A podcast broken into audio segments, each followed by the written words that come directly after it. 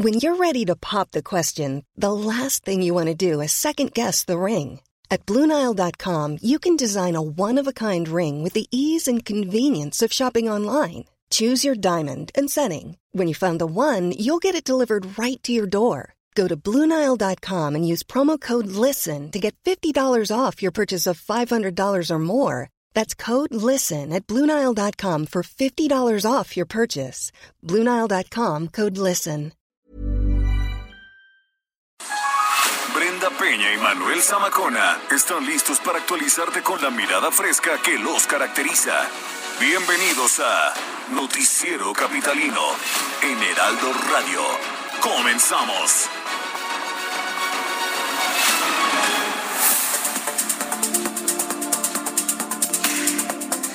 Avanzan audiencias a tres años del caso Repsamen. Segundo informe de gobierno de la Ciudad de México será vía remota. Así va la contienda por la dirigencia de Morena. Aquí lo platicaremos.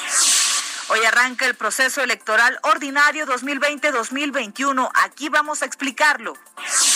Arranca la Feria Virtual del Taxi 2020.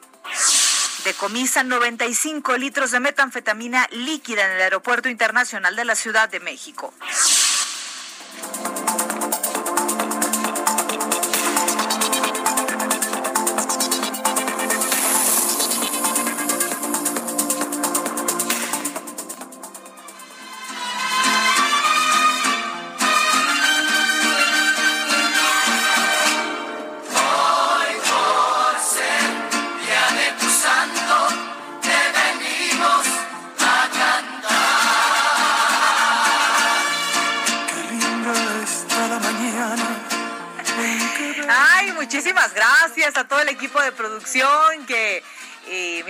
Las mañanitas. Muchísimas, ya 36 primaveras, muchachos, 36, soy una bebé. Gracias, gracias, queridos. También ya dejaron por aquí unas donas que vamos a repartir ahorita, ¿no? Eh, se empeñan en que esta barriga crezca y los cachetes crezcan cada vez más, pero no se van a no se van a separar ustedes de esto también. Les va a tocar por ahí una donita. Muchas gracias, muchas gracias. Ya de regreso con ustedes. El señor Sabacona se encuentra en una misión especial allá en Quintana Roo, ¿no? En una entrevista dice, en algo importante, dice, ya nos estaremos comunicando con él más adelante. Eh, hoy es complicado, voló justamente para allá, pero ya en los próximos días estaremos enlazándonos a Cancún, a Cancún para que nos cuente justamente qué es lo que anda haciendo por allá. Bienvenidos al Noticiero Capitalino, son las nueve con dos minutos. Gracias por comenzar esta semana. Vamos a cerrar el día lunes, primer día de esta semana. Las cifras de COVID-19 las vamos a, aplicar, a platicar también más adelante. Eh, ya lo platicábamos, lo que son lunes y martes, las cifras como que se nivelan un poco y bajan, pero miércoles, jueves y viernes estamos a tope de contagios de COVID-19 y fallecidos. Ya lo vamos a platicar acá también. Mientras tanto, lo invito a que se ponga en contacto con nosotros a través de nuestro WhatsApp 55 47 12 15 69. Ahí le va otra vez 55 47 12 15 69. Escríbanos, díganos por favor cómo está comenzando la semana, qué tal el fin de semana. No, ya vienen las fiestas patrias, estamos a una semana ¿Y qué piensa usted? ¿Va a celebrar en casa? ¿Acostumbra a celebrar en casa? ¿Que preparan? Acuérdense que ahora el llamado a las autoridades ha sido justamente a que nos quedemos en casa a que guardemos la sana distancia y eso seguramente achicará por mucho las celebraciones que estaban acostumbradas en las casas mexicanas. Platíquenos al 55 47 12 15 69 y también a las redes sociales arroba bajo penabello y arroba zamacona al aire. Son las 9 con 3. Reporte vial. ¿Qué está pasando en las calles de la capital del país? Alan Rodríguez, ¿qué nos tienes? Muy buenas noches. Hola, ¿qué tal Brenda? Muy buenas noches, excelente inicio de semana para ti y para nuestros amigos Radio Escuchas. Y esta noche tenemos movilización de los servicios de emergencia y personal de la Policía Estatal, así como municipal de Naucalpan, Estado de México, en torno a la tienda Coppel que se ubica en la colonia El Molinito. Esto es en la calle Ferrocarril de Acámbaro, esquina con Río Verde. Al interior de este establecimiento se encuentra acordonada el área de cajas donde permanece el cuerpo sin vida de un joven de aproximadamente 25 años de edad, quien presuntamente había ingresado junto con un grupo de muchachos al interior de estas instalaciones para cometer un asalto perdón, los jóvenes se encontraban robando parte de los electrodomésticos y telefonía celular cuando un cliente que se encontraba en el área de cajas los abatió, la persona se encontraba armada, por lo cual abrió fuego en contra de este joven a quien hirió por la espalda y pues cuyo cuerpo terminó sin vida en el interior de este establecimiento. Es por esto que en estos momentos personal de la Fiscalía del Estado de México se encuentran haciendo la revisión y es que la persona eh, que el presunto vengador anónimo pues se retiró del establecimiento, por lo cual están tratando de identificar sus características para iniciar el rastreo de esta persona en toda la zona de la colonia El Molinito. Es por lo pronto el reporte que tenemos, está esperando que la Fiscalía, los peritos concluyan con el peritaje correspondiente para hacer el levantamiento del cuerpo y retirarlo de esta zona. Tremendo lo que nos estás narrando, querido Alan. Seguiremos pendientes y regresaremos contigo más adelante si es necesario acerca de este tema. Gracias y muy buenas noches. Muy buenas noches. En otro punto se encuentra Gerardo Galicia. Jerry, ¿qué nos tienes? Buenas noches. Excelente noche, mi querida Brenda. Reporte desde la zona sur de la capital. Hemos tenido tiempo de recorrer el circuito bicentenario en sus diversos nombres. Encontramos ya un circuito completamente saturado de vehículos con un avance cercano a los 30, 40 kilómetros por hora cuando dejan atrás la zona del eje 1 poniente eh, hacia la zona de Tlalpan. En este trayecto es difícil avanzar, pero una vez que se deja atrás su cruce con Tlalpan, el desplazamiento tiende a mejorar y el avance se vuelve aceptable hacia la zona del eje 5 o el eje 6 sur. El sentido opuesto, está avanzando mucho mejor, es eh, buena opción el circuito bicentenario para poder llegar incluso a la zona de la Avenida de los Insurgentes. Y en el eje 7 sur ya ha disminuido la afluencia de vehículos y eso se traduce en un avance verdaderamente rápido sobre el eje 7 sur desde Churubusco hacia la zona de la calzada de Tlalpan. Pueden transitar sin mayor problema. Y por lo pronto, el reporte. Muchísimas gracias, Jerry. Más adelante nos enlazamos contigo. Claro que sí, excelente noche. Son las nueve con seis minutos. Y bueno, tenemos en la línea telefónica a nuestro compañero Jorge Almaquio, quien nos va a dar la actualización del caso Enrique Repsamen. A tres años de lo ocurrido, usted recordará que se trata de esta escuela eh, que sufrió desgraciadamente un derrumbe a causa del terremoto del 2017. Y bueno, vamos a platicar eh, justamente con Jorge Almaquio cómo van las investigaciones. Jorge, ¿cómo estás? Hola Brenda, ¿cómo te va? Buenas noches a los amigos del auditorio. Efectivamente, pues eh, primero que nada los padres pues están exigiendo justicia a tres años de esta tragedia que se registró precisamente en el colegio Rezamen. Y bueno, pues se acercan ya los últimos, las últimas audiencias se están dando ya en estos días y el próximo viernes podría darse el veredicto final en torno a la inocencia o culpabilidad por homicidio doloso de Mónica García Villegas, directora del colegio Rezamen. Rosendo Gómez, abogado de Mónica García Villegas, expuso esta tarde que pues se adelantaron, se adelantaron las diligencias ya que hubo un desistimiento de testimonios por parte de la fiscal de procesos Alicia Rosas, por lo que aunque es determinación del Tribunal de Enjuiciamiento, a más tardar el jueves o el viernes se podrían dar los alegatos y después de estos alegatos el veredicto final que asegura pues deben ser a favor de su cliente. Vamos a escuchar. Cada parte expresa su alegato, se contesta, hay oportunidad de una réplica más, es decir, todos tenemos el uso de la voz dos veces. Después de eso, eh, el Código Nacional de Procedimientos Penales indica que el tribunal tiene que tomar una decisión. Obviamente pueden tomar un descanso, pueden tomar un tiempo que no deba exceder de 24 horas, pero francamente con la información que ya está vertida, no encuentro yo duda en que se debe de dar un veredicto de inocencia para la maestra. Francisco Riquelme, abogado de familiares de las víctimas, precisó que hay elementos que se están dando que, bueno, pues prueban la responsabilidad de esta mujer en torno al derrumbe del inmueble.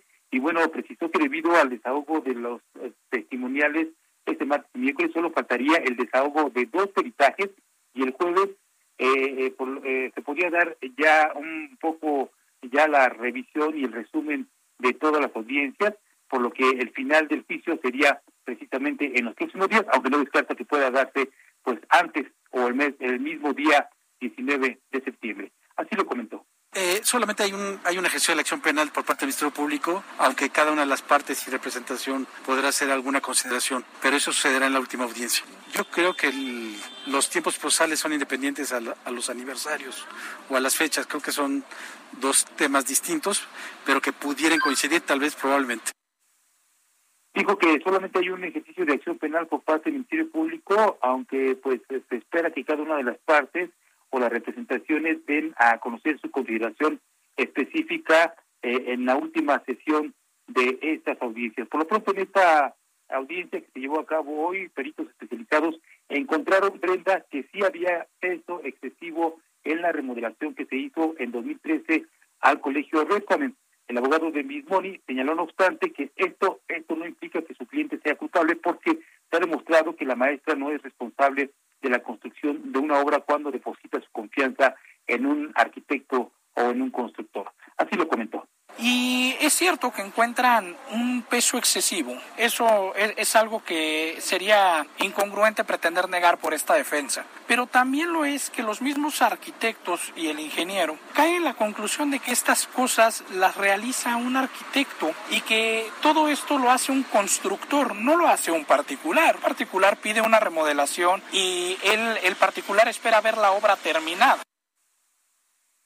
Comentar, Brenda, amigos, que por otra parte, que el próximo 17 de septiembre a las 9 de la mañana se llevará a cabo la sesión solemne en el que la jefa de gobierno, Claudia Sheinbaum, realizará su segundo informe al frente de la administración capitalina. Esta sesión será vía remota y, es la primera sesión que preside el, eh, diputado del PRD, Víctor Hugo Lobo, como presidente de la JUCOPO. En esta, pues se aprobó el formato de la comparecencia que por la pandemia del COVID-19, pues reiteramos, será de manera remota, aunque los integrantes de la mesa directiva y de la JUCOPO estarán presentes para esta sesión en el recinto legislativo, mientras que el resto de diputados ingresarán a la distancia, a la distancia a la sesión virtual a través de las plataformas oficiales. Comentarte que también, bueno, pues se este, aprobó la, eh, eh, la comparecencia de dos funcionarios del gabinete del gobierno capitalino. Eh, ellos son el secretario de gobierno Alfonso Suárez Real para el 18 de octubre a las 10 de la mañana y el secretario de Seguridad Ciudadana Omar García Harpuz para el 21 de octubre a, mediodía. Esta comparecencia, bueno, pues también se llevará de manera remota y es parte de la glosa del segundo informe de gobierno de la Ciudad de México.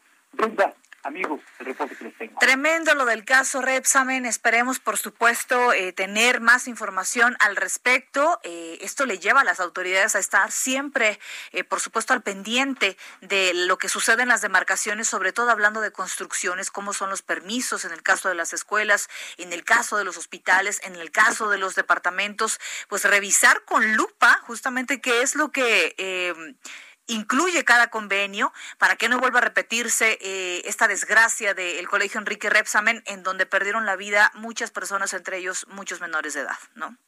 26 personas perdieron la vida, 19 de ellos eran menores de edad y efectivamente, Brenda, tal como lo dices, bueno, los mismos padres de familia indican que de este, este, este asunto, este caso, a pesar de la pérdida de sus hijos, bueno, pues debe ser ejemplo para que no se registren más, no se registre más corrupción en las construcciones, en en el tema de las construcciones y no se repita, por supuesto, las tragedias que están viviendo a tres años de los sismos. Definitivamente, Jorge Amaquio, gracias por tu reporte muy completo. Seguiremos pendientes.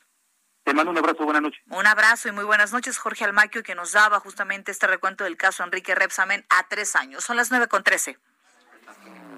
Entrevista. Y agradecemos que nos tome la llamada para platicar aquí en Noticiero Capitalino a Carol Arriaga, ella es delegada de Morena en Sinaloa, y la secretaria de Mujeres del Comité Ejecutivo Nacional de Morena, quien se registró este domingo como candidata a la Secretaría General del partido. Hay que recordar que ya inició de alguna manera esta convocatoria para que se registren los aspirantes a dirigentes del partido y también a secretarios. Eh, vamos a platicar de su candidatura. ¿Qué tal? ¿Cómo te encuentras, Carol? Muy buenas noches. Brenda, qué gusto. Un saludo muy afectuoso para ti y todo tu auditorio. Gracias por platicar con nosotros. Oye, a ver, de entrada, tú ya te registraste. Hay, eh, hay fractura al interior de Morena. Ya se habla de corrientes morenistas. Ya se habla de que el partido se ha fracturado al interior. Cuéntanos tú desde tu perspectiva como militante, ¿cómo ves las, las cosas al interior del partido? Fíjate que eh, eh, Morena es un proyecto que, que, que fundamos miles de personas, pero que realmente estábamos activos cientos de personas en todo el país. nos conocemos y nos reconocemos. A lo largo de este tiempo se ha sumado mucha gente eh, externa, inclusive Morena tiene un alto porcentaje de candidatos externos, y no solamente de candidatos, sino de, legisladores que no están afiliados a Morena, pero que fueron siglados con Morena y que nos han apoyado en, el, en este proyecto. Eh, eh, y además que también se sumaron a la campaña presidencial, ¿no? Entonces, hay, hay mucha gente que no entiende lo que es Morena y empieza a actuar porque digamos, tiene una, una procedencia en otro partido político, principalmente en el PRD, actuar como tribus, pero en Morena por estatutos no tienen que existir y no es conveniente porque efectivamente esto lleva a la fractura. Nosotros tenemos, tenemos mucha claridad en que estamos luchando por un gran proyecto de nación, lo aprobó el Congreso y los lineamientos están muy claros. Ciertamente hay, compañeras, compañeros eh, algunos del que, que, están afiliados al partido y hay otros que eh, eh, son simpatizantes o, externos del partido y que sean y que tienen alguna cercanía que de pronto tergiversan y no entienden lo que es el proyecto de nación porque finalmente están acostumbrados, traen el, el, el, chip de cómo se operaba antes en política y ahorita Morena está, ha impulsado una nueva forma de hacer política y no acaba mucha gente de, de comprender esta situación. Sin duda es un gran reto, ¿no? Es, es, es un gran reto porque son nuevas reglas y trae un giro de 180 grados. Entonces, eh, por eso creo yo que hay efectivamente tropiezos y por eso también eh, hay algunos candidatos y candidatas que no tienen ni las ni los requisitos legales ni las condiciones de legitimidad que en estos momentos se necesitan y que desean contender por la eh, dirigencia de, nuestro partido. Y, bueno, el, el, punto es que pues tenemos ahorita efectivamente una resolución que acatar del Tribunal Electoral que ordenó al, Instituto Nacional Electoral ejecutarla y estamos en ese proceso de, renovación. Claro, ahora, eh, finalmente, em, ¿debería o debe eh, Morena pues romper ese cordón o cortar ese cordón umbilical que tiene con el presidente Andrés Manuel López Obrador? Porque pues es el partido que de alguna forma está en el poder y no dejan de ver a Andrés Manuel, fundador además de Morena, como el líder moral y de todo, ¿no? ¿Qué tan sano es para un país este tipo de vínculo?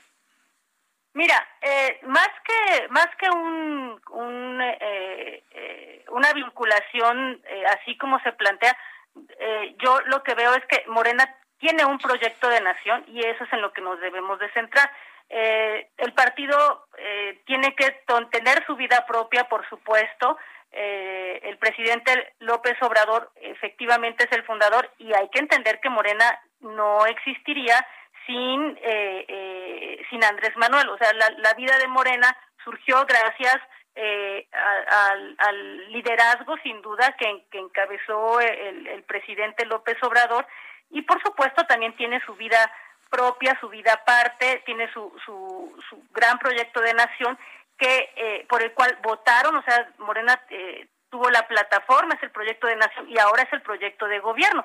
Pero claro está que partido y gobierno tienen dos rutas diferentes y uno de los lineamientos que tenemos muy claros dentro de Morena, tanto como el gobierno, es no mezclar porque nunca vamos a, caer en, en, el, en la mala costumbre que tenían gobiernos anteriores de hacer mal uso de los programas electorales. Aquí la verdad es que sí hay que tener una claridad muy fuerte y esa, esa división tiene que estar eh, eh, em, muy sana por la vida, de, porque es, digamos, es la, es la salud de la de la vida democrática de nuestro país.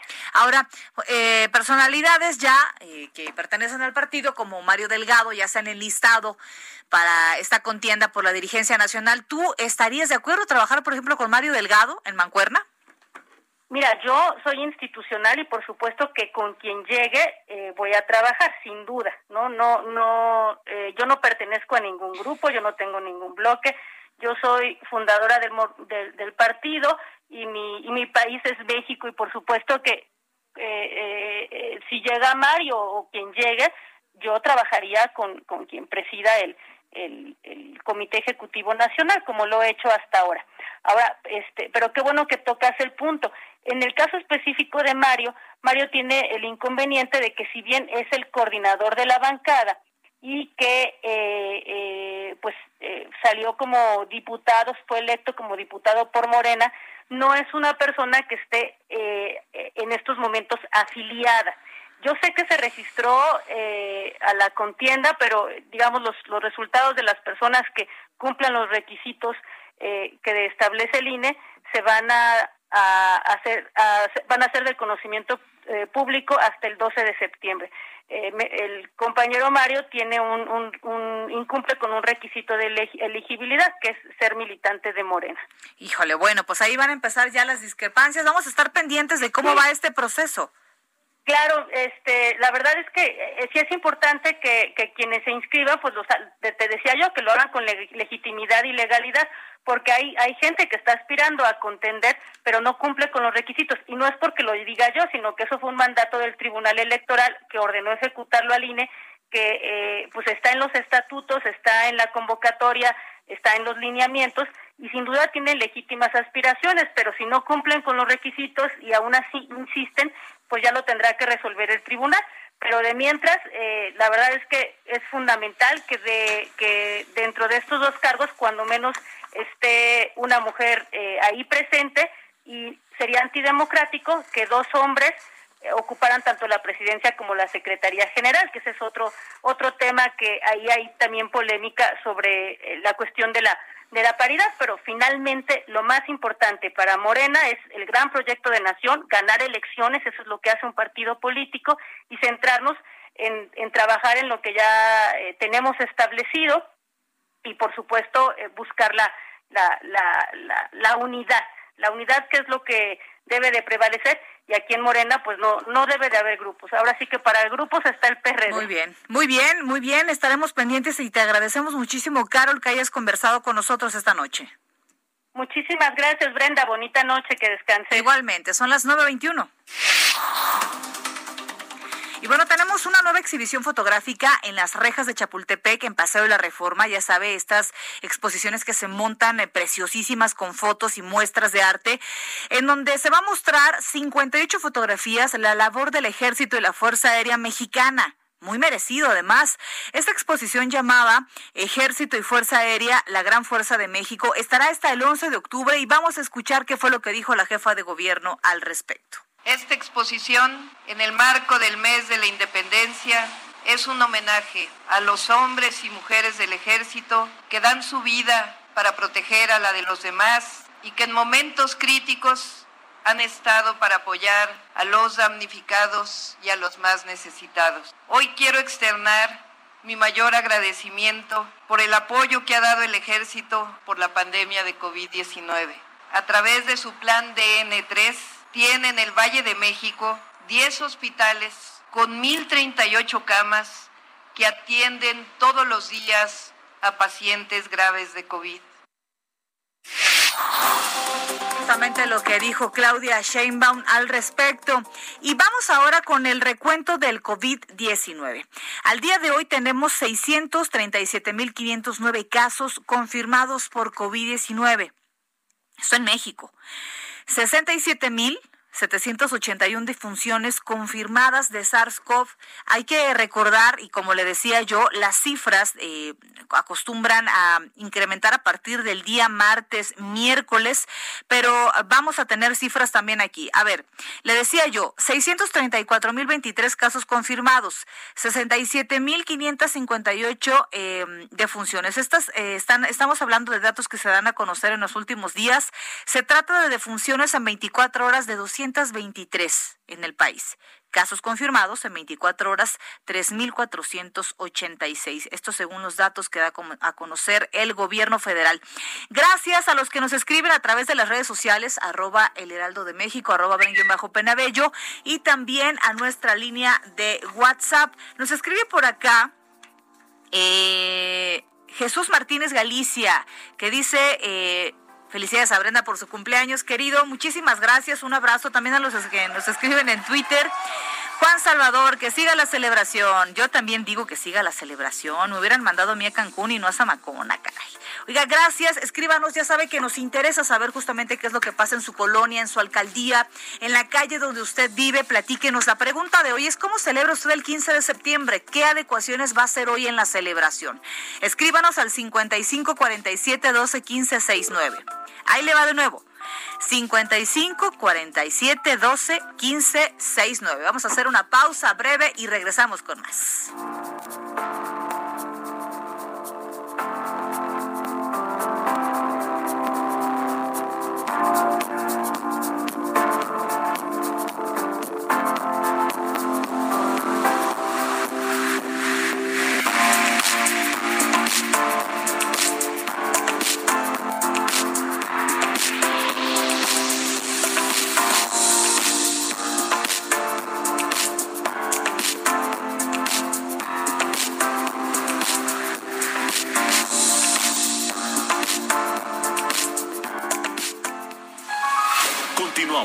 De un corte con las noticias más relevantes de la metrópoli, en las voces de Brenda Peña y Manuel Zamacona, en el noticiero capitalino del Heraldo Radio.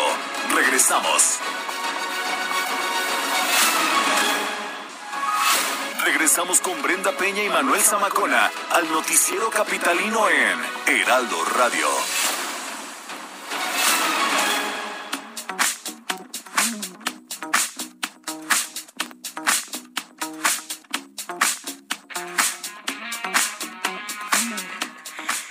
Las nueve de la noche con 30 minutos. Gracias por acompañarnos en esta segunda media hora de información aquí en Noticiero Capitalino, El Heraldo Radio, este lunes. 7 de septiembre, caray, estamos en el noveno mes del año. ¿Usted puede creerlo? Que alguien nos regrese lo robado, por favor. Estamos ya viendo arbolitos de Navidad en los centros comerciales, pan de muerto desde julio, junio, ¿no?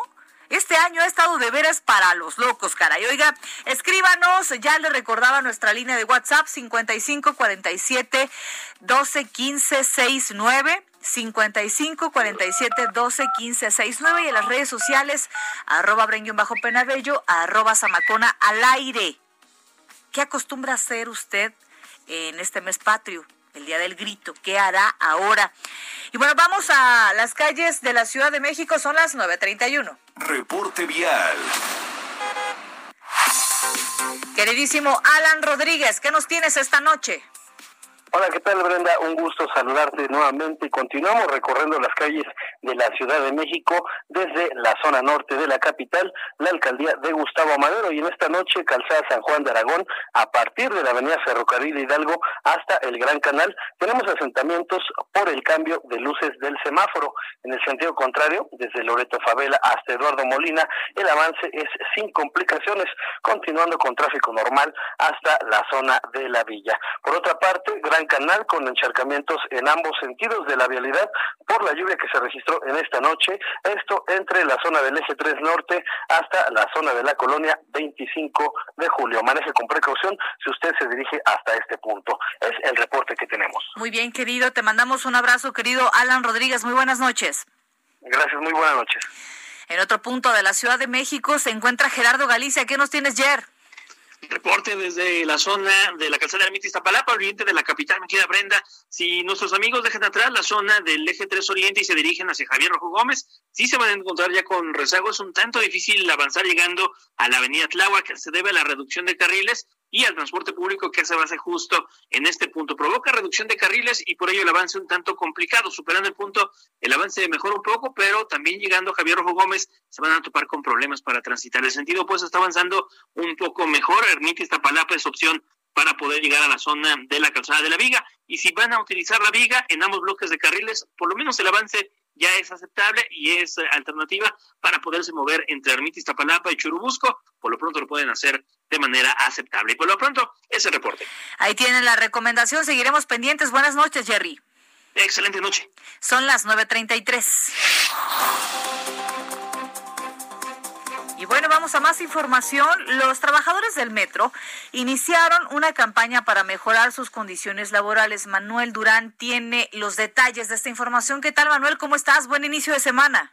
Buen inicio de semana, Brenda. Eh, buenas noches. Como bien lo comentas, los trabajadores del metro comenzaron una campaña dirigida a las autoridades del sistema de transporte colectivo en busca de mejorar sus condiciones laborales.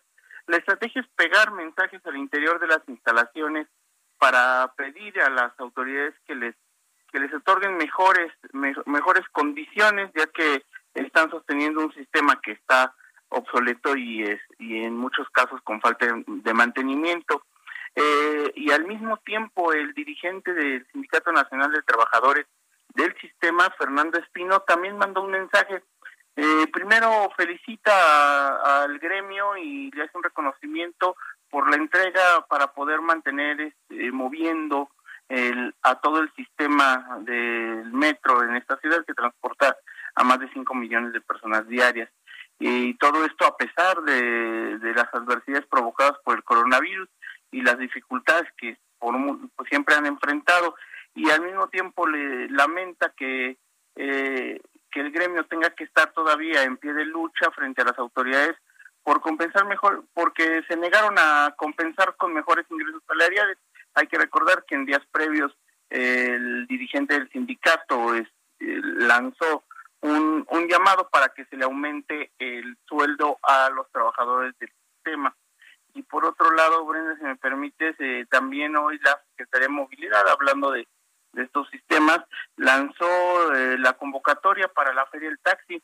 Esta va a ser de manera digital y es importante la medida de que los 114 mil eh, taxistas que hoy circulan en la capital de la República, muchos de ellos tienen que renovar sus unidades sobre todo las que ya tienen más de 10 años de antigüedad, pues la ley no les permite tener vehículos eh, mayores a una década. Entonces van a haber, va a haber una feria en donde van a poder eh, buscar nuevas unidades para poder sustituir sus, sus vehículos, Ahora, eh, ¿qué facilidades tendrán? Porque la verdad es que vienen de padecer las de Caín ahora en contingencia.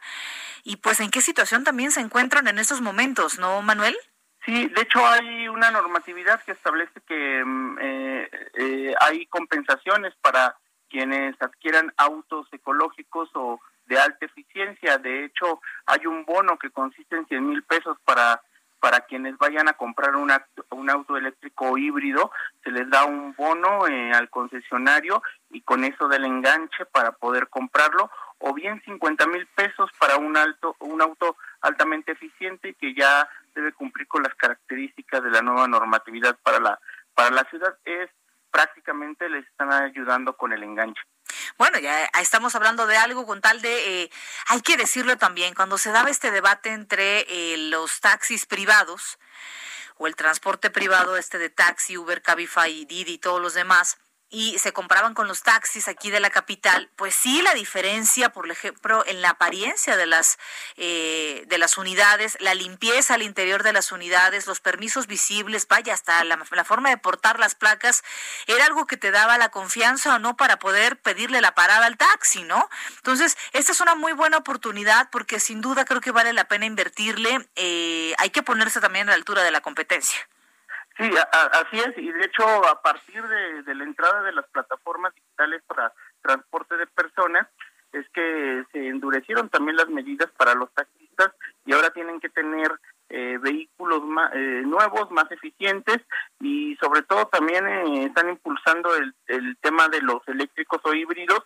Sobre todo hay muchos Prius que son la única marca que ha podido ingresar para este sector. Se supone que va a haber más y, y cuando un cuando un concesionario cuando un concesionario de un taxi tiene eh, un eléctrico eh, no paga ciertas ciertos derechos que antes sí, y les dan además los 100 mil pesos para poder eh, obtener el enganche y de esa forma tener un auto, como dices, más eficiente, más bonito y pues más limpio, ¿no? Definitivamente, querido Manuel, te mandamos un abrazo entonces este inicio de semana y seguiremos pendientes. Hasta luego. Gracias y muy buenas noches. Son las 9.38. Oiga, se decomisaron 95 litros de metanfetamina líquida, esto aquí, en la Ciudad de México, en el Aeropuerto Internacional. Se decomisaron 119 piezas de lámparas de lava decorativas que presuntamente contenían metanfetamina ilegal con destino a Holanda. Imagínense nada más.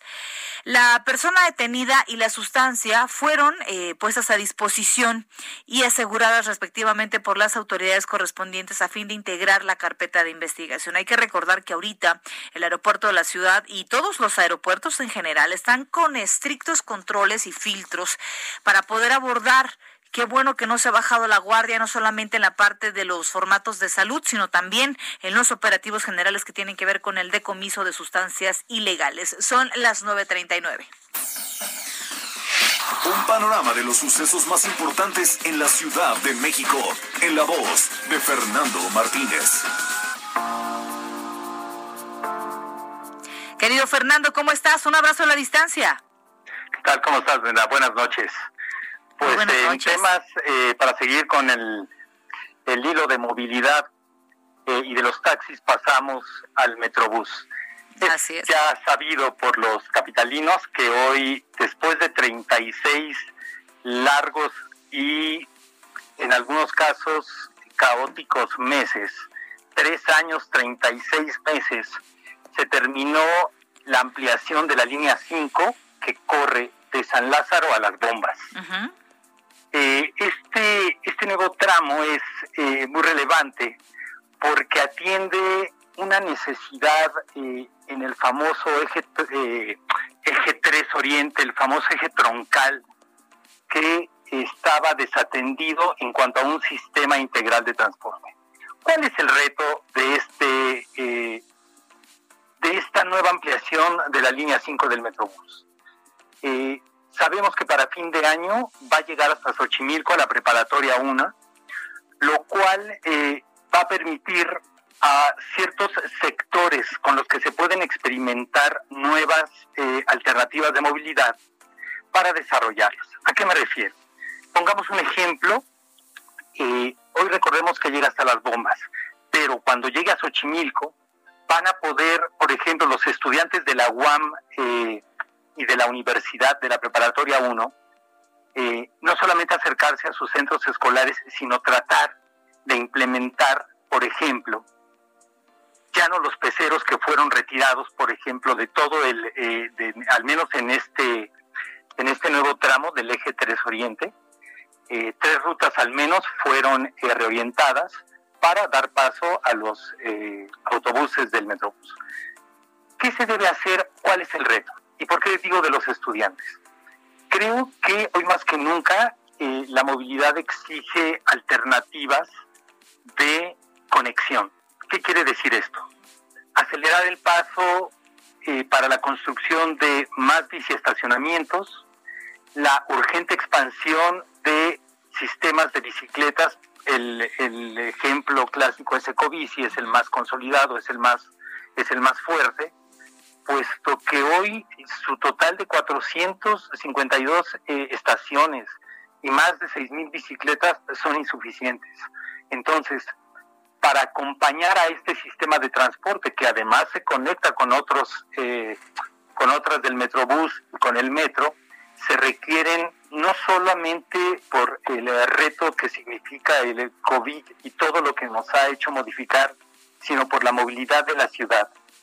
Se requieren, además de cicloestacionamientos, ampliar el sistema de bicicleta y sustituir urgentemente para todos aquellos que utilizan los mototaxis una suerte de bicitaxis asistidos. Estas bicicletas que ya cuentan con un motor eléctrico para acercar a las personas, ¿no? Que no solamente utilizan una línea del Metrobús o un solo sistema de transporte, sino que usan ya sea camiones, ya sea RTP, los que usan todavía peceros, el metro, sino aquellos que por las circunstancias particulares de ciertos barrios de la ciudad, de calles muy angostas, en donde no entran... Eh, Exactamente, se utilizan estos mototaxis que son, que contaminan y que son inseguros, que son peligrosos.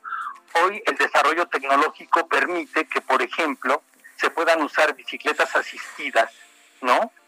Eh, con motores eléctricos no contaminantes y que pueden jalar el, eh, llevar hasta dos o tres personas. Entonces, en síntesis, además de implementar estas medidas que ya se han eh, probado en otras partes de la ciudad con el propio Metrobús, hay que ver la, la ciclovía emergente de insurgentes, etcétera, también hay que pensar en aquellos que por la situación de sus barrios y sus colonias se ven en la necesidad de emplear estos otros métodos no seguros para acceder ya al sistema integrado de movilidad. Definitivamente. Este es un buen momento para, a raíz de la puesta en marcha de esta ampliación, estudiar las necesidades de movilidad y, eh, digamos, sobreponerlas con todos los estudios que ya se tienen al respecto, el mapa ciclista de la ciudad, las líneas eh, más usadas, las horas en que son utilizadas, para mitigar eh, un poco el, digamos, el, el gran uso, la demanda que hoy en día, que con saturaciones pueden generar problemas de salud, pero además de ello, para hacerla de un flujo más constante y útil. Definitivamente. que no ocurra, perdón, y que no ocurra esto que a la ciudad le ha pasado que cuando se inaugura un nuevo tramo del metro, una nueva línea, etcétera, etcétera, eh, al siguiente día ya está sobresaturada. Entonces, para que esto eh, no ocurra y se pueda estar eh, renovando, digamos, en, en cuanto a opciones, hay que implementar estos estudios y urge esta ampliación de opciones para que la gente que pueda pueda eh, utilizar un, eh, la bicicleta, por ejemplo, el metro y luego el metrobús. Y es que hay que recordar que por lo menos en una ciudad como en la Ciudad de México, cuando hablamos del transporte público o hablamos de la movilidad, estamos hablando directamente eh, de un reflejo en la calidad de vida del mexicano. Mientras mejores vías tengas para circular y para moverte de tu trabajo a tu casa, a la recreación, estás hablando de que le sumas a tu calidad de vida y a tu seguridad. Antes de la pandemia, uno de los tres principales problemas que según las encuestas más les preocupan a los capitalinos es su movilidad, justamente por eso que dices. Así es. Porque además, eh, al decir calidad de vida, hablas de mitigar un poco el estrés, el tiempo perdido y para aquellos en zonas más peligrosas, el miedo a sufrir algún eh, asalto o accidente por cuando las vías no son lo suficientemente dignas u operativas. Definitivamente, querido Fernando, seguiremos, por supuesto, hablando de este y otros temas. Eh, ¿Qué vamos a encontrar mañana en esta edición del Heraldo? Vamos a ver todos los detalles técnicos porque además la ruta crítica de esta ampliación fue fue tortuosa. Recordemos que al principio se iba a financiar con bonos verdes, pero resultaron muy caros, por lo que el gobierno tuvo que entrarle al quite y entrarle con la inversión. Hay que recordar que los eh, autobuses, los, las unidades que se van a, que ya se adquirieron y que se van a adquirir en un futuro, deberán correr por cuenta de la de la empresa del Metrobús y todos los detalles técnicos que esta que esta gran obra significa y va a seguir significando porque hay que recordar que el eh, tramo hasta la preparatoria 1 en Xochimilco estará listo hasta diciembre. Muy bien, querido Fernando, te mandamos un abrazo y muy buenas noches. Abrazo de vuelta, hasta luego. Son las 9.47. Tendencias en redes sociales. después de tanto tiempo rotos nuestros lazos, sigamos manteniendo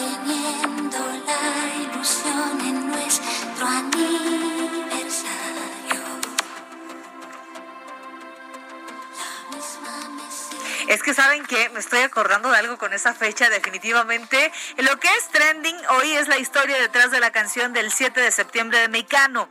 Fue escrita por Nacho Cano y dedicada a la escritora Colona, eh, Coloma Fernández, quien fuera pareja de Nacho pues por más de ocho años, imagínense, ya era como un matrimonio. La tradición de la pareja consistía en reunirse en el mismo lugar y el mismo día aún después de separarse. Y justamente de ahí viene esta canción. Yo tengo un aniversario también del 7 de septiembre, muchachos. ¿Qué tal? Oye, es una canción muy bonita. Vamos a escuchar un fragmento.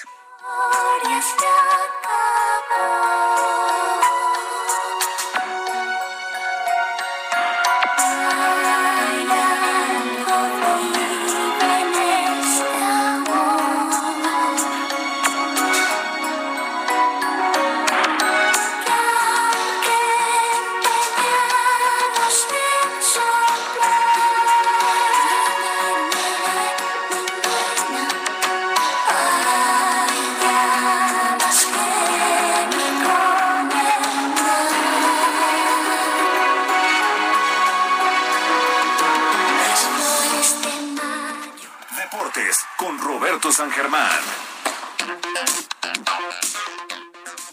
Querido Robertísimo, ¿cómo estás? Buen inicio de semana. ¿Qué tal? Buenas noches, mi querida Brenda. Primero que nada, felicidades. Ay, gracias. Por ahí vi que era tu cumpleaños, te felicito. Sí, eh, dicen, dicen las malas lenguas que cumplí años. Perfecto, perfecto, mi querida Brenda. Espero que le hayas pasado muy bien en tu nomástico, que lo hayas celebrado muy a gusto allá en tu tierra. También anduviste por allá y qué bueno, la verdad me da mucho gusto. Y bueno, también que tengas muy buen inicio de semana.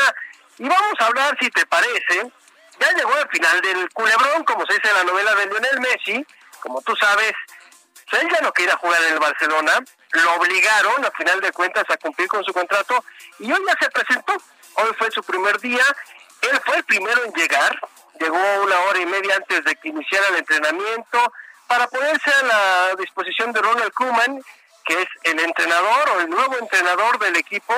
Eh, y bueno, pues ya Lionel se ve que llegó en su camioneta, eh, no sabemos cómo fue el recibimiento, eso sí, estaba lleno el lugar, muchas cámaras, muchos fotógrafos para ver cómo estaba este hombre. Y bueno, también hay que recordar que como él no estuvo en los primeros entrenamientos que fue la semana pasada, pues se tenía que hacer las pruebas, sí, con estos protocolos para poder pues ya estar con sus compañeros, las pruebas estas famosas del COVID y para ponerse a las órdenes del señor Ronald Koeman. Ya veremos cómo va a estar. Es un gran profesional, hay que decirlo este hombre. Yo creo que se va a, dedicar al 100% en lo que puede ser su última temporada. Yo creo que no va a renovar contrato, yo creo que va a terminarlo nada más y el siguiente año sí lo vamos a ver fuera del Barcelona, pero por lo menos ya se presentó, como todo un profesional después de lo que sucedió y lo que se dijo el fin de semana y todo, pero bueno, Lionel Messi ya se reportó a los entrenamientos. ¿Te gusta el básquet, mi querida Brenda? Pues más o menos, le, ahí le fallo, le fallo un poco, fíjate, pero te escucho con atención. A ver, enséñame, caray. Mira, has escuchado hablar del señor LeBron James, este hombre algo, Algo he escuchado hablar de que lo comparen con Michael Jordan y demás.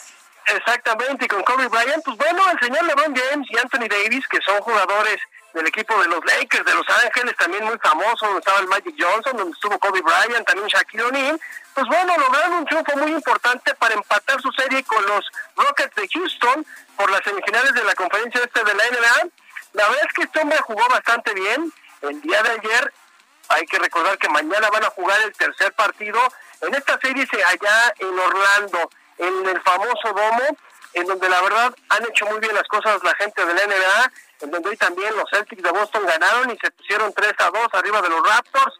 Pues hay que hablar de LeBron, ¿eh? Mucha gente lo ha comparado, como tú dices, con Michael Jordan. Le han pegado muy fuerte, pero el tipo también es una potencia, ¿eh? Yo creo que eh, si vemos a LeBron James, va a terminar su carrera obviamente nunca vamos a poder compararlo con Michael Jordan. Michael Jordan es el más grande, o sea, no hay forma. Eh, podemos irnos a, la antigüedad con Bill Russell, este hombre tuvo 11 anillos de campeonato, o Bill Russell sería el máximo. Pero Michael Jordan lo que hizo, su legado, porque además es conocido en todo el mundo, LeBron James ahí va, ¿eh? poco a poco, defensiva, ofensiva, y ahí a los Lakers. A él lo contrataron este año para ganar el título en NBA, y ahí va poco a poco, ya veremos cómo le va, no tiene la serie fácil con los Rockets de Houston, pero mañana a ver cómo le va al señor LeBron James, que ganó su equipo el día de ayer. Y bueno, y nada más para terminar rápido, tus Yankees hoy volvieron a perder. Ay, Qué bueno que no los vi. 12-7 contra los Blue Jays de Toronto, pero algo pasa con los Yankees, algo pasa con los Yankees y no están agarrando otra vez rachas buenas. Les falta Sabatia. Híjole, sí, sí, Sabatia que se retiró, pero bueno, es lo que está pasando y tu, y tu Cruz Azul, desgraciadamente, pues no. ¿Saben qué? Ya, basta. Basta de malas noticias. No sirven para nada, ¿no? Qué bárbaro. Un abrazo, querido Robert. Un abrazo también para ti. Muy buena semana. Igual, igual, igual para todos. Muy buenas noches. Igualmente para allá, son las 9.53. Antes de despedirnos, quiero agradecerles a los que se han comunicado con nosotros. A, eh, ay, tenemos saludos por acá desde Gómez Palacio, en Durán. Ricardo Montero, también nos saludan desde Catepec.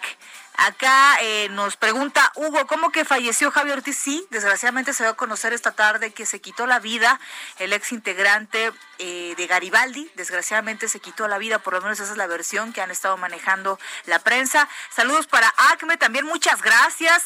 Saludos eh, para Jesús Martínez y para Hugo, ya dije. Bueno, gracias, gracias por escribirnos y gracias por sus felicitaciones y su cariño. Y bueno, vamos a recordar justamente a Javier Ortiz ahí en Garibaldi con esta canción. Vamos a recordarlo eh, como siempre lo conocimos, en esta agrupación, eh, bailando, cantando y dándonos un poco de alegría. Descansen, muy buenas noches.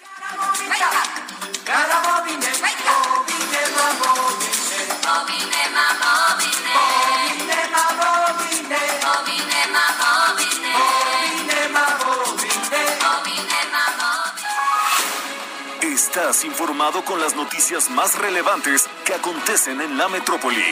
No te pierdas la próxima emisión de Noticiero Capitalino con Brenda Peña y Manuel Zamacona.